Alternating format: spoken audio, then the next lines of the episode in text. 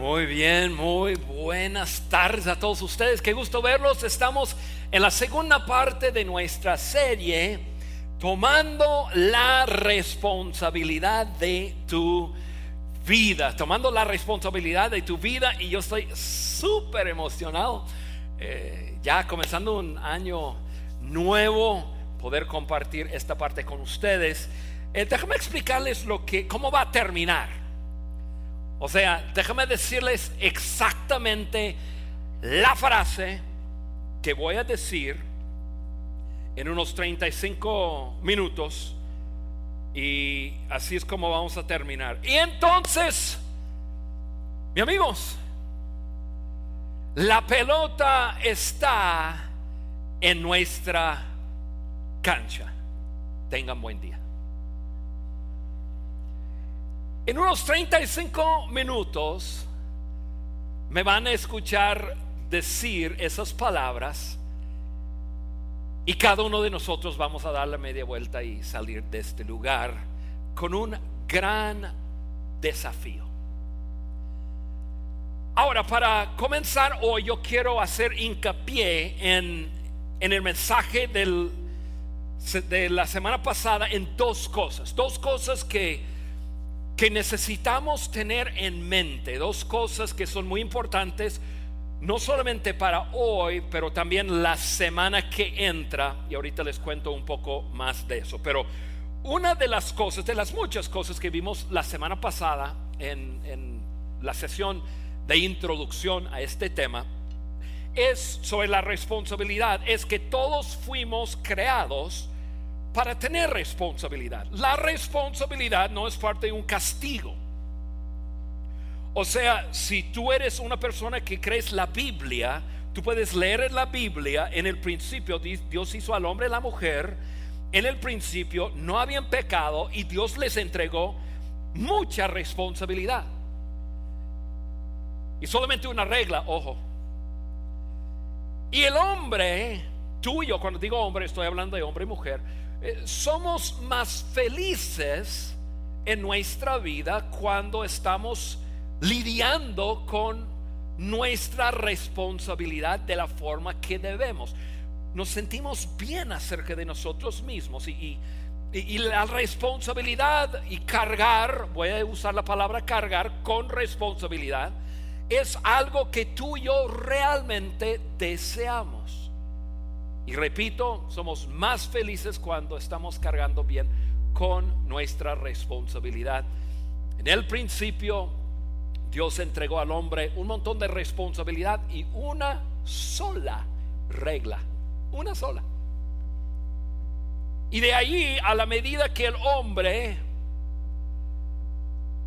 ha comenzado a actuar en forma irresponsable, a esa medida, nosotros o el ser humano impone más reglas y más leyes, tratando de, de, que a través de las reglas y las leyes el hombre actuará o actúe en forma responsable. Pero en el principio no fue así. Al fin de cuentas, importante recordarnos que todos fuimos creados para tener responsabilidad. La segunda cosa que se mencionó la semana pasada y, se mencionó muy brevemente, pero ya es un punto que quiero traer a nuestra atención hoy porque hoy y mucho más la semana que entra, y ojo, la semana que entra no van a querer perder ese mensaje em, revolucionario para nuestras vidas, muy práctico, pero la verdad revolucionario. es esta verdad, la segunda cosa, la irresponsabilidad tiene una naturaleza colectiva. O sea, ninguno de nosotros vivimos en una isla solos. Nosotros vivimos en pequeñas comunidades. Todos. Una comunidad podría ser la familia, eso es una comunidad. Una comunidad es una iglesia. Una comunidad es el lugar donde trabajas. Una comunidad puede ser esta ciudad. Una comunidad podría ser el país. Pues en cualquier comunidad en la que tú participas, la irresponsabilidad de alguien llegará a ser la responsabilidad de alguien.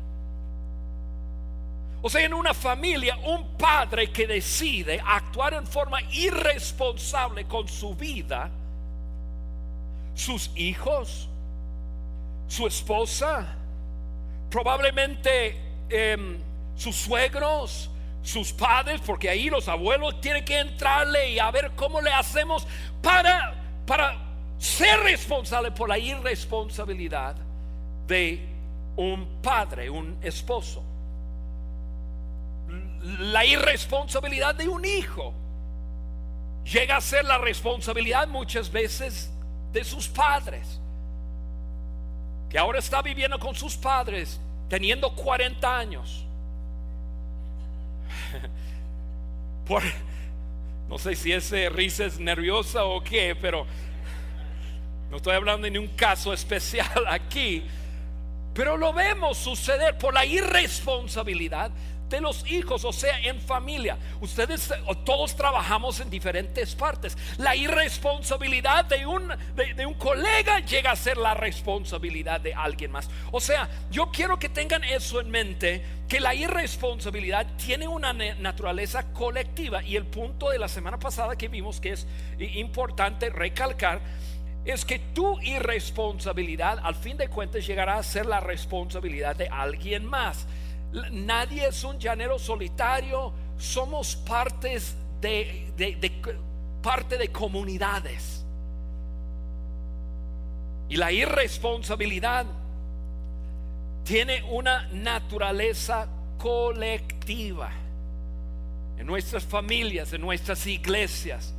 Vayan, eso no es un caso que sucedió hoy, por lo menos no creo, pero Vamos a suponer que alguien que trabaja en Wamba, que es ambiente de los, de los pequeños, que se comprometió estar, decidió no estar. Fue irresponsable. Su irresponsabilidad llega a ser la responsabilidad de alguien Alguien de ese ambiente viene corriendo, oye, nos puedes ayudar, nos echa la mano, que como que la, irresponsabilidad llega a ser responsabilidad de alguien más. O sea, no, no podemos pensar que nuestra irresponsabilidad no va a afectar a otras personas. Porque ahí mismo nos engañamos pensando, bueno, yo puedo actuar así. En fin, no está haciendo daño a nadie. Claro que sí. Claro que sí. Entonces son dos cosas que yo, yo, yo, yo quiero dejar ahí en nuestra mente para ya lanzarnos al tema de hoy. Ahora, para comenzar nuestro tema de hoy, les tengo una sorpresa. Les voy a dar una clase de física. Y para ustedes, los así estudiosos y que profesores y todo, les va a encantar eso. A ustedes van a saber lo que estoy hablando. La gran mayoría de nosotros en este lugar no van a tener idea de lo que estamos hablando. Pero de todas formas, lo voy a hacer. Yo quiero, si pueden contestar ese teléfono, yo quiero hablarles acerca del principio de Arquímedes. Ese principio, algunos, algunos están pensando, Arquímedes, Arquímedes, Arquímedes ¿Y qué, qué, fue? ¿Inventó el carro? ¿El, peso? ¿Qué fue? Arquídemes es quien descubrió ese principio de flotabilidad. Y ahí les va. El principio de, y lo voy a poner aquí en la pantalla grande, el principio de Arquímedes es un principio físico que afirma que un cuerpo total o parcialmente sumergido en un fluido de reposo recibe un empuje de abajo hacia arriba, o sea, el opuesto de la gravedad, de abajo hacia arriba, igual al peso del volumen del fluido que desaloja. Esta fuerza recibe el nombre de empuje hidrostático o de Arquímedes. El principio de Arquímedes se formula así. Sacan fotos porque el examen viene la semana que entra.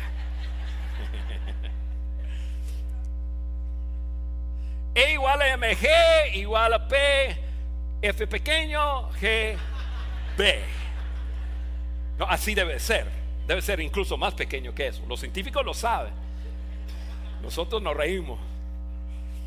Donde la E es el empuje, PF es la densidad de fluido, B es volumen de fluido desplazado por algún cuerpo sumergido parcial o totalmente en el mismo, G la aceleración de la gravedad y M la masa. Y aquí está el resumen. De este modo, el empuje depende de la densidad del fluido, del volumen del cuerpo y de la gravedad existente en ese lugar. Ahora, a lo mejor no entendieron papas. Pero esa es la razón que tú avientes una piedrita en el agua y se inunde. Y la razón por la que tú pongas a flotar o que alguien ponga a flotar un crucero con cuatro mil personas arriba y flota. Este principio funciona de las dos formas, si entendieron, volumen, masa, empuje hacia, hacia arriba comparado a la gravedad en el lugar. Y, este principio está funcionando de las dos formas. Cuando una persona se lanza al agua, no sabe nadar y comienza a ahogarse. Y cuando alguien agarra y le lanza un salvavidas. Uno flota, el otro no flota. Pues Arquímedes es quien descubrió, él no inventó esto lo descubrió. Y desde el momento que él lo descubrió, el hombre ha estado apalancándose de, de, este principio o en algunos casos sufriendo las consecuencias. Amigos, este principio no es ni bueno ni malo, es. Repito, este principio no es bueno ni malo, simplemente es. Si tú fabricas algo que funcione de acuerdo a este principio, va a funcionar para ti. Seas un cristiano, un musulmán, un ateo, un hombre, una mujer, un niño, un adulto, un abuelo, quien tú seas. ¿Por qué? Porque es un principio. Simplemente existe. Imagínense conmigo los fabricantes de los grandes barcos, un eh, fabricante de un crucero, donde tú puedes montar más de cuatro mil gente arriba. El crucero Disney, vamos a decir, para divertir el asunto.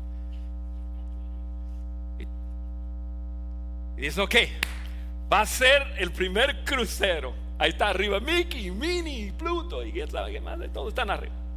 Perfecto, ok. Todos los fabricantes nos agarramos de la mano y vamos a orar.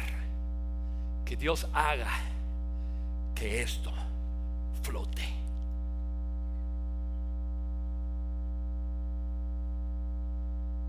Qué ridículo.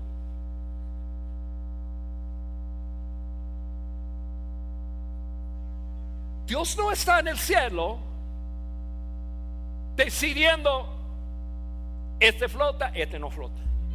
Este sí flota, este no flota. Este me cae mal, se inunde. Esto sí flota. Este... Dios no tiene nada que ver. Y no importa si lo, si, si lo, si lo fabrica un, un cristiano, musulmán, un ateo, un quien sea. Dios no está metido en el asunto. Hay un principio en la tierra que gobierna la ley de la flotabilidad o el principio de la flotabilidad y simplemente existe, es. Ahora, algunos de, de ustedes, y quizás si alguien te invitó es su primera vez aquí, estás súper confundido con lo que está pasando en este momento. incluso estás preocupado. Este señor va a salir con un Déjenme explicarles algo, porque yo les quiero hablar de otro principio. Yo quiero hablarles de un principio que que yo creo que la mayoría de ustedes aquí en este lugar han escuchado de este principio. es un principio funcionando en todo momento. Está funcionando en mi vida en este instante, está funcionando en tu vida en este instante. E, este principio nunca se desengancha de, de nuestras vidas y nunca deja de funcionar. Este principio es, es un poco distinto al principio de Arquímedes. Porque el principio que él descubrió, el efecto es casi inmediato. En muy rara vez se lleva un poco de tiempo para saber si algo flota o, si se hunde. Normalmente tú avientas algo al agua y, y vas a saber luego, luego el efecto del principio. Sin embargo, el principio del cual yo les voy a hablar hoy es distinto. Porque su efecto no es luego, luego. Su, su efecto viene después.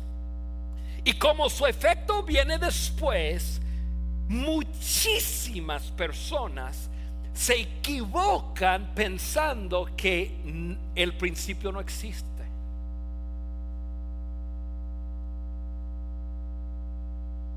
Yo les estoy hablando de este principio. El principio es esta. Las personas cosechan lo que siembran. Las personas cosechan lo que siembran. Este principio está en la Biblia. Este principio, igual como el principio de Arquímedes, no es ni bueno ni malo, simplemente es.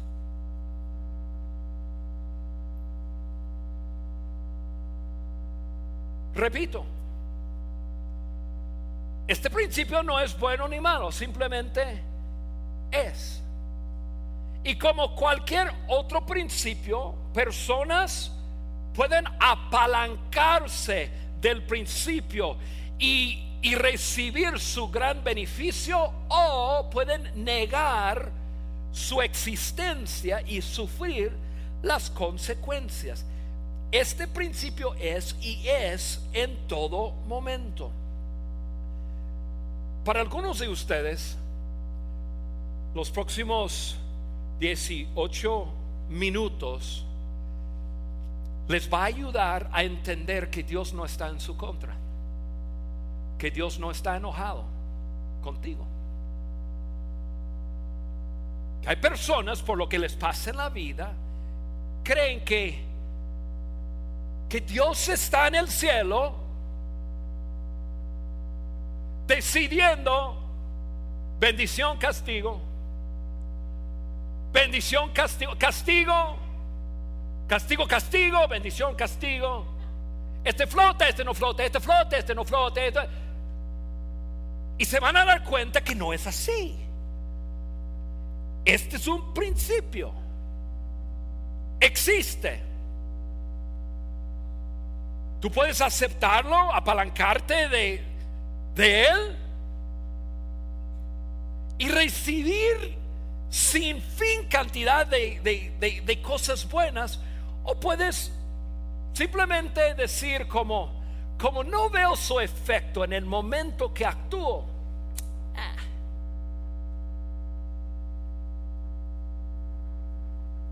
Vamos a la Biblia y vamos a ver donde la Biblia habla acerca de esto. Está en Gálatas 6. Gálatas 6. Y si traes una Biblia o tienes en tu teléfono, tu iPad, lo que sea, la Biblia, favor de buscarlo. Es, bueno que lo veas en, en, la Biblia. Además de eso, no vayan a confiar que yo estoy poniendo Biblia aquí siempre. A lo mejor les estoy engañando. Una vez lo voy a hacer para ver si están prestando atención. Voy a inventar una cosa. Gálatas 6. Gálatas 6. Gálatas 6, Pablo está escribiendo y casi está al final de una carta que envía a una iglesia. Y Pablo en este momento está comparando como dos cosas, una cosa contra la otra cosa. Y, curioso lo que está haciendo, porque Pablo está diciendo a, a los cristianos, dice, mira, ustedes son responsables por ayudar a las otras personas. Entonces, en una cosa él escribe, todo cristiano es responsable por ayudar a otras personas. Y al mismo tiempo escribe y dice, sin embargo, ustedes son responsables por sus propias vidas y sean responsables para ustedes no necesitar apoyo de otras personas. O sea, está Pablo lo está poniendo difícil. Si tú quieres ser cristiano, un seguidor de Jesucristo, de a de veras, eso no es fácil. No, es en- engañarte diciendo, ah, es religión. No, no. Verdaderos seguidores de Cristo. O sea, eres responsable por ayudar a otros y eres responsable por no necesitar ayuda. Órale. Y entonces Pablo está comparando ese asunto y, y nos está hablando acerca de, de no compararnos con otros, simplemente vemos a otros, les ayudamos, pero nosotros nos comparamos con nosotros mismos para no sentirnos como muy acá. Y en pocas palabras, Pablo dice, yo soy responsable, me, me dice yo, que yo soy responsable de ayudar a personas necesitadas y a la vez soy responsable de mi propia vida. Entonces, yo tenía que darles eso para, porque vamos a entrar en medio del discurso que Pablo está dando y poco a poco vamos a leer rápidamente y llegarnos hasta el lugar donde él avienta nuestro principio de hoy. Siempre se cosecha lo que se siembra. Siempre se cosecha lo que se siembra. Bien, Gálatas 6, versículo 3 a 7. Ahí les va. Si tú crees demasiado importante para ayudar a alguien, solo te engañas a ti mismo. No eres tan importante. O, o- sea, Pablo está tratando con la tendencia que siempre tenemos de compararnos con otros. Uf, no, no, no, estoy tan mal como fulano. O hijo, no está tan, no, no estoy tan bien como fulano, pero pero mira, fulano pues viene de tal país o fulano viene eh, con, con esa familia, con la lana que tiene esa familia, olvídate, por eso él tan adelantado. Básicamente Pablo está diciendo, ¡eh! Nada. Nada, nada. Deben de ayudar a otras personas sin compararse a otras personas. Luego dice, cada cual examine su propia conducta. Y si tiene algo de qué presumir, que no se compare con nadie. O sea, piensa en estos términos. Si vas a mirar, mira en un espejo, no por la ventana. Si te vas a poner a comparar con otros, compárate contigo mismo. ¿Cómo vas con tu responsabilidad? ¿Estás tomando la responsabilidad por los suyos, por las finanzas, en el trabajo, como ciudad? No te compares con otro, compárate contigo mismo. Mírate en el espejo, no mires por la ventana a otras personas. Y luego ya se pone un poco más intenso. Y él llega y dice así, que cada uno cargue con su propia responsabilidad. Que cada uno cargue con su propia responsabilidad. Y quiero, quiero hacer énfasis en algo. Ser responsable es una carga. Es una carga. Es una carga hacer lo correcto todos los días como esposo de mi esposa. Es una carga que yo debo llevar. Responsabilidad es pesado. Ser responsable con mis finanzas es una carga. Entonces, lo que Pablo está diciendo es que, hey, cada uno, cada uno es responsable por cargar su propio peso. Porque cuando, y acuérdense lo que vimos en, en, la introducción, a la medida que una persona no carga con su propio peso, alguien tiene que cargar con ese peso. Alguien lo va a tener que cargar. Pero más de eso la semana que entra. Yo tengo responsabilidad, tengo responsabilidades en mi familia, tengo en mi trabajo, tengo, tengo con ustedes, tengo en mi iglesia, tengo alguien, pero cada uno, dice, cada uno cargue con su propia responsabilidad. Y luego llega hasta ya el punto. Versículo 7, Pablo escribe así, no se engañen de Dios nadie se burla. O sea, no, no se engañe, yo, no, no, no, se engañe. Nadie le, va a hacer trampa a Dios. O sea, porque muchas veces en la religión todos tenemos como nuestras trampitas, ¿no? Creemos que encontramos un, como que un, una grieta en la regla, ¿no? Como, como la grieta que encuentro mucho en la iglesia cristiana es que yo sé que no debo de hacerlo, pero lo hago y al fin de cuentas le pido perdón a Dios y Si eres católico, pues, no debo hacerlo, pero lo hago, pero y ya después voy a confesarme. Si eres mormón, mira, tú puedes mirar todas las religiones del mundo y tiene una locura de eso. Y lo que Pablo está diciendo es que, hey, no te engañes, porque a Dios tú no le, vas a engañar a Dios como, engaña, como engañaste a, a tus papás. Oye, mami, no sé qué pasa. No, nadie me dijo que iban a servir cerveza en esa fiesta. Y le dije al señor policía, pero me llevó de todas formas a la cárcel. Y mamá, ay mi chiquita, no te preocupes, yo voy a sacarte de ahí. Tú no le vas a engañar a, Dios. Dice, pero Dios, yo no le. Eh, no. Papá, no sé qué pasa. Yo todavía tengo cheques en la chequera, pero no hay, no hay dinero en, el banco. El banco me dice que, que, que está sin fondos. no te preocupes, mi hijo, yo te saco de ese dilema. No, Pablo dice, mira, hay un principio que Dios desde el comienzo de la tierra puso para gobernar la tierra. Y luego, por eso me encanta, mi Dios es tan increíble. Y luego lo entrega al ser humano. Está escrito en la Biblia. Y dice, mira, aquí les va.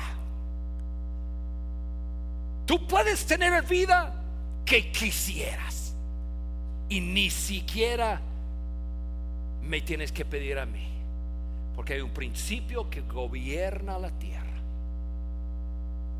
Todo el poder está en sus manos. O sea, tu futuro está en tus manos. Dios no está en el cielo decidiendo si te va bien o mal. Te va a ir como tú decides. Tu matrimonio va a ser como tú decides. Tu finanzas va a ser como tú decides. Tu chama va a ser como tú decides. Tú, flotas o, te hundes dependiendo en, cómo usas el principio. Y Dios, no está metido en eso. Mira, no se engañen. De Dios nadie se burla. Dice, cada uno cosecha lo que se siembra. O sea, tú puedes hablar con tu consejero y decir, no sé por qué me pasa esas cosas. Tú puedes hablar con tu pastor y pedirle una cita, el pastor ahí está y, y, tú le dices, mira, pero yo no sé, no entiendo por qué me pasa esas cosas. Cuando alguien habla conmigo me dice, Juan, no entiendo por qué me pasa esas cosas. No le digo, pero yo estoy pensando, sí, yo entiendo por qué te pasa esas cosas.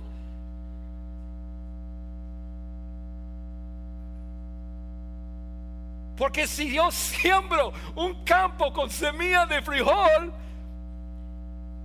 frijol brota, crece y será. Y este principio, amigos, no es bueno y no es malo, simplemente es. Simplemente es. Eso nos explica algo. Nuestra vida está conectada. Lo que hago hoy determina mi mañana. Lo que hice cinco años atrás probablemente me colocó en el lugar donde estoy en este momento. Porque a otros los engañamos. A otros eh, decimos, no, pues, no, no entiendo. Pero a este principio no le vas a hacer así. No le puedes hacer trampa a este principio. Ojo, iglesia. Cualquier persona que se, se nombra cristiano, escúcheme bien. La Biblia no dice, escuchen bien, ¿me están escuchando? ¿Me están escuchando? La Biblia no dice, cada uno cosecha lo que siembra a menos que pida perdón.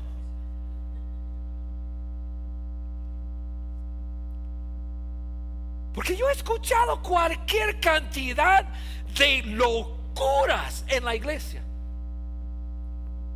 Viajo por toda América Latina y escucho lo que yo escucho. Yo escucho cristianos decir, bueno, vamos a orar.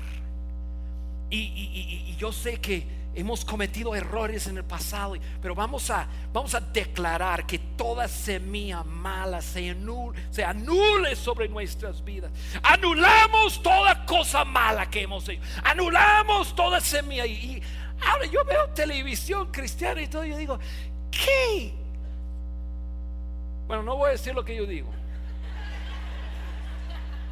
Pero les aseguro que es una grosería. De Dios nadie se burla. Tú le pides perdón a Dios. Mira, yo sé que estoy siendo un poco sarcástico y, ayuda el sarcasmo para que no duela tanto, pero la iglesia cristiana es así. Inventamos cualquier barbaridad y lo declaramos como una verdad. La Biblia no dice eso. La Biblia dice, mira, de Dios nadie nadie se burla. Está depositado en la tierra una un principio y todo lo que un hombre siembra, eso es lo que va a cosechar. Puede pedir perdón todo lo que quiera y Dios le perdona. En el instante que tú le pides perdón a Dios, Dios te perdona. Pero amigo, amiga, eso no significa que tú no vas a cosechar de esa semilla. Tú trate, trate de, de, decirle a un agricultor eso. Tú sales de campo y tú le dices, mira, amigo, ¿sembraste algo en ese campo? Sí, amigo, tengo ahí sembrado maíz. Oye, tú sabes que si tú declaras que se anule esa semilla ahí, ese maíz no va a brotar. Te va a dar un golpe con un palo. Va a un loco llegó a mi campo. Nos reímos porque sabemos que es cierto, pero nosotros pensamos así. Y nosotros también pensamos que, la Biblia a veces dice, para aclararlo, la Biblia no dice, cada uno cosecha lo que se siembra, a menos que pida perdón, o a menos que vaya a la iglesia y comience a enderezar su vida. Yo veo muchas más personas en esta reunión que el año pasado. Algunos de ustedes decidieron, bueno, ahora sí, le voy a dar en serio con Dios. Qué bueno. Qué gusto de verlos después de ocho meses. El año pasado hiciste lo mismo.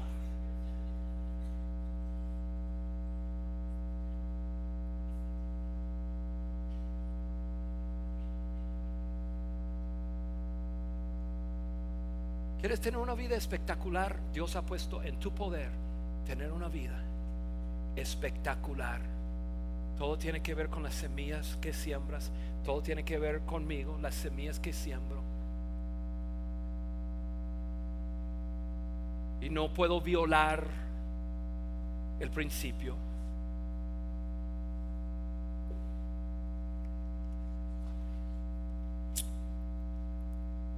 Tienes que ser constante. Siembro, siembro, siembro, siembro. Eh, Tengo broncas en mi matrimonio, eh, voy a cambiar mi actitud, voy a sembrar buena semilla, buena semilla, buena semilla, buena semilla, buena semilla. Pero eh, no es como, como el principio de Arquímedes, no, no es que en el instante sucede. Por eso un hombre se acuesta con su secretaria y piensa que, que, que- que lo hizo. Ya nadie supo. Vas a ver. Prometo. Se te va a ir re mal, requete mal. Desafortunadamente, otras personas van a pagar por tu irresponsabilidad también. Y puedo hablar de, mil diferentes temas. Nada más agarré uno. Algunas cosas son muy obvias. Si, si tú me dijeras, oye Juan, oye estoy metido en un lío financiero, ajá, ¿has estado ahorrando? ¿Has estado dando? Pues no. Ah, pues ahí está. Otras cosas no son tan obvias. Oye, no me gusta, Juan, estoy pasando por, por ciertas tentaciones en mi chamba. Ajá. Si es que hay cierta persona, ajá. ¿Qué has estado viendo? ¿Has estado coqueteando? Bueno, soy amigable. Ajá. Esas semillas brotan. Brotan. Brotan.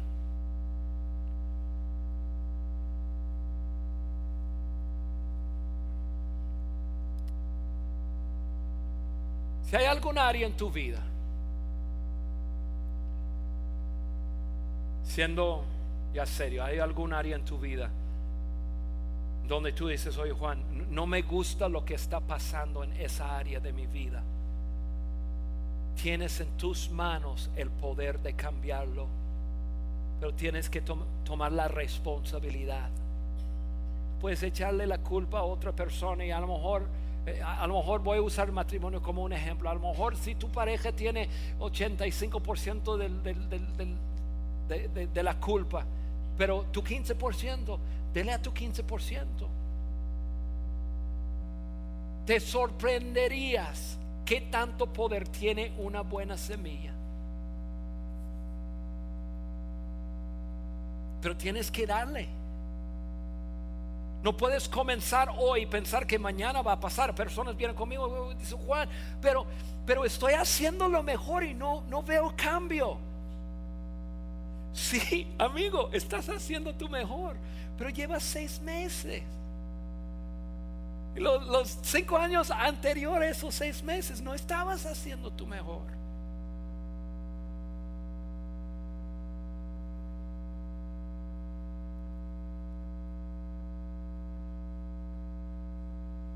Si no te gusta algo que está pasando en tu vida, está en tu poder cambiarlo. Pero tienes que tomar la responsabilidad. Tu responsabilidad, la que sea, la tuya. Tú no puedes obligar a ninguna otra persona, aunque la semana que entra vamos a ver algo muy, muy impactante. Por eso me encanta que Pablo dijo, cada, que cada uno cargue su propia responsabilidad, está en tu poder. Lo que más me encanta de eso, amigos, es lo siguiente. Pablo no nos deja ahí solamente. Pablo no nos deja con, hey, no se engañen. De Dios nadie se burla. Lo que tú siembras cosechas. Pero Pablo cierra el, ya ese tema en Gálatas 6 con algo sumamente emociona- emocionante, con algo que, que te debe hacer gritar y decir, wow, sí, yo puedo. Depende de mí. No depende de ninguna fuerza externa, depende de mí. Que en Gálatas 6, 9 Pablo termina de esta forma. No nos cansamos de hacer el bien. No nos cansamos de sembrar buenas semillas. Una semana, un mes, un año, cinco años, diez años. No nos cansamos. Decidimos, eso es lo que va. No nos cansamos de hacer el bien porque a su debido tiempo. Y tú me preguntas, Juan, ¿y qué, qué, qué, cuánto tiempo es a su debido tiempo? No sé. Ni la más mínima idea. Hay, yo lo que sí sé es que hay semillas que brotan rapidísimo y ¡pah! fruto. Hay otras semillas que lentas. Pero Pablo termina diciendo, si no nos cansamos de hacer el bien, no nos cansamos de hacer bien porque a su debido tiempo cosecharemos si no nos damos por vencidos.